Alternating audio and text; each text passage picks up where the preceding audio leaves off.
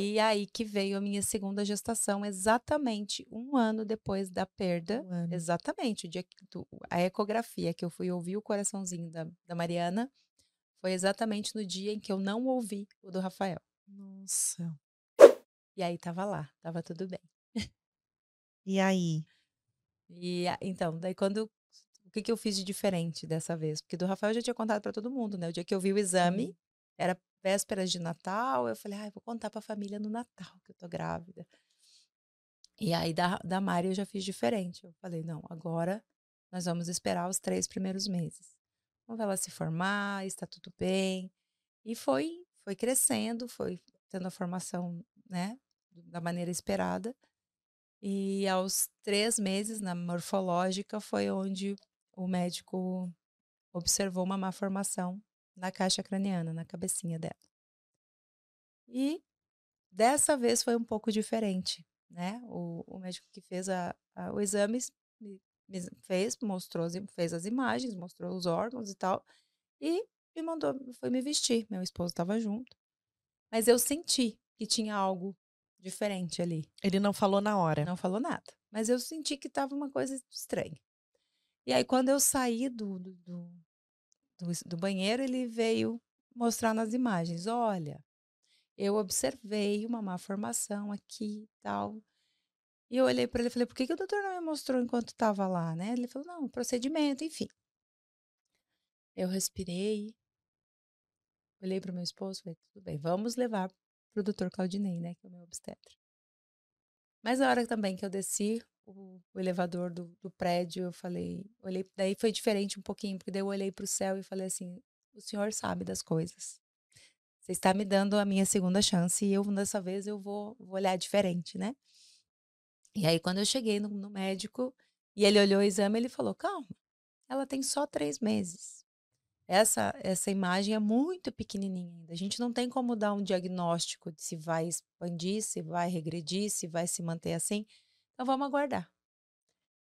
E aí eu troquei de, eu chamo de ecografista, e fui para uma pessoa muito especial que for, a gente foi junto construindo essa fé, essa, esse lugar da Mariana, né?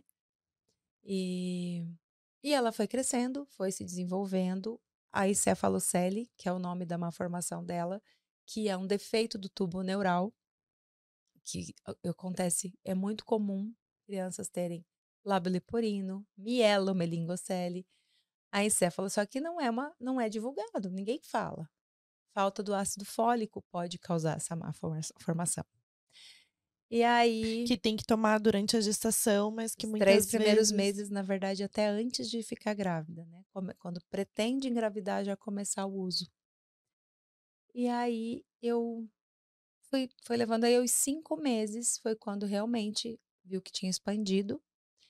E o meu obstetra falou: Eu vou te fazer uma pergunta. Eu preciso te fazer essa pergunta, faz parte do protocolo. Eu e, meu, e o meu esposo sempre comigo, né? Eu falo eu, mas ele tá junto.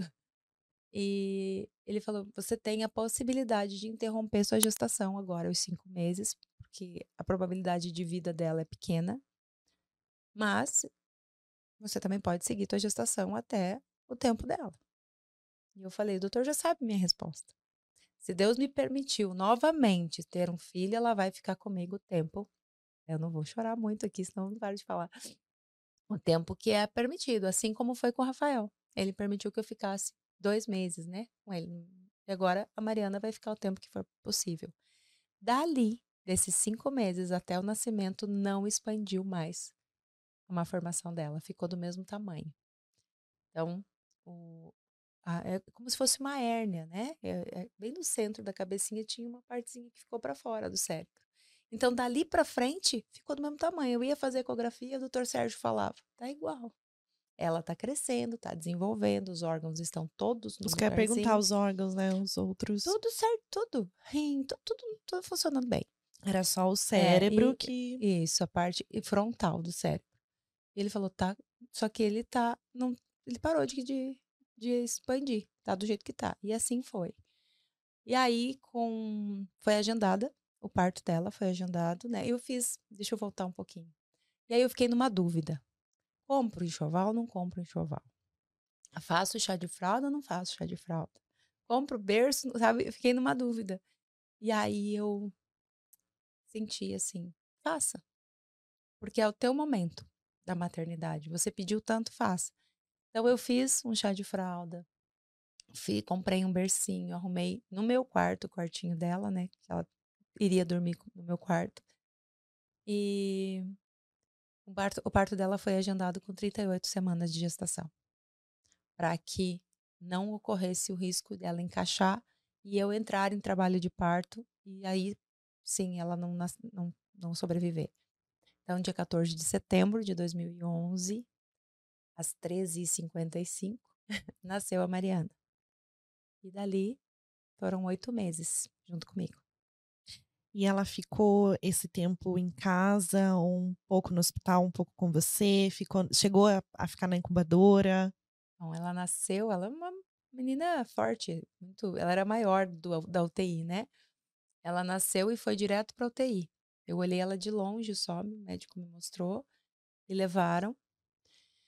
E aí eu fui pro mesmo quarto frio, gelado, né? Eu falo pro quarto do Sim. terror que eles levam a gente depois do parto.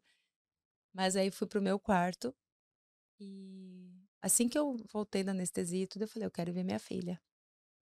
A enfermeira, não, a senhora não pode ir, porque a senhora tá com anestesia ainda, a perna não tá.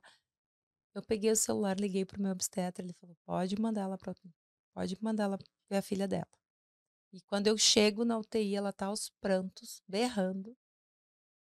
E as enfermeiras falam: ainda bem, chegou a mãe dessa criança, porque ela não para de chorar. E foi linda a cena, porque eu e meu esposo paramos ao lado da incubadora. E a hora que eu falei com ela, ela parou de chorar. Aí eu coloquei a mão de um lado, ela segurou minha mão, segurou o dedo do meu marido do outro. E eu fiquei ali conversando com ela, falando que ia ficar tudo bem, que a mamãe estava ali, que eles iam cuidar dela, enfim. Falei, nem sei bem de onde que eu estava tirando tudo aquilo, mas eu fui conversando, né?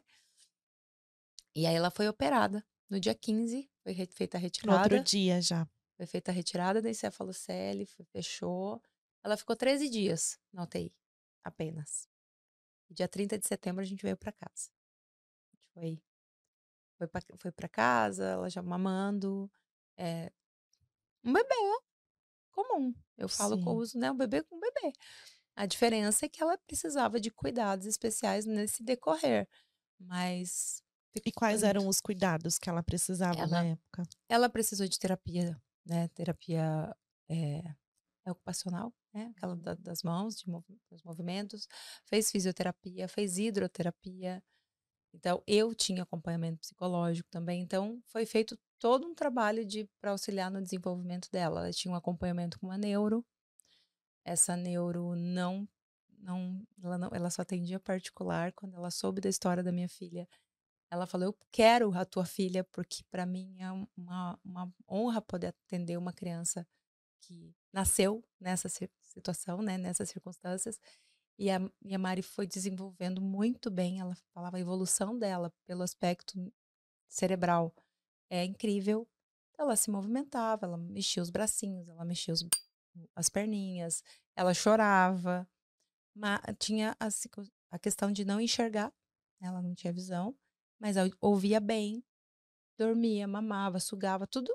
Não mamou no peito, porque eu não deu tempo de eu dar os peitos né, para ela ali nesses 15 dias de UTI, 13 dias. Mas se alimentava super bem e foi desenvolvendo até os sete meses. E foi quando ela teve uma bronquiolite. Daí que ela foi para o hospital. E pela bronquiolite desencadeou outras coisas. Isso, com a bronquiolite ela teve é, a questão respiratória, né? Diminuiu a, a frequência respiratória. E a, a partir daí, as medicações que ela tomou eram muito fortes. O intestino dela diminuiu o funcionamento também e ficou armazenando essa medicação, não eliminava e fez uma perfuração no intestino. Nossa. E essa perfuração levou a uma infecção generalizada. Foi por essa razão que ela veio a falecer.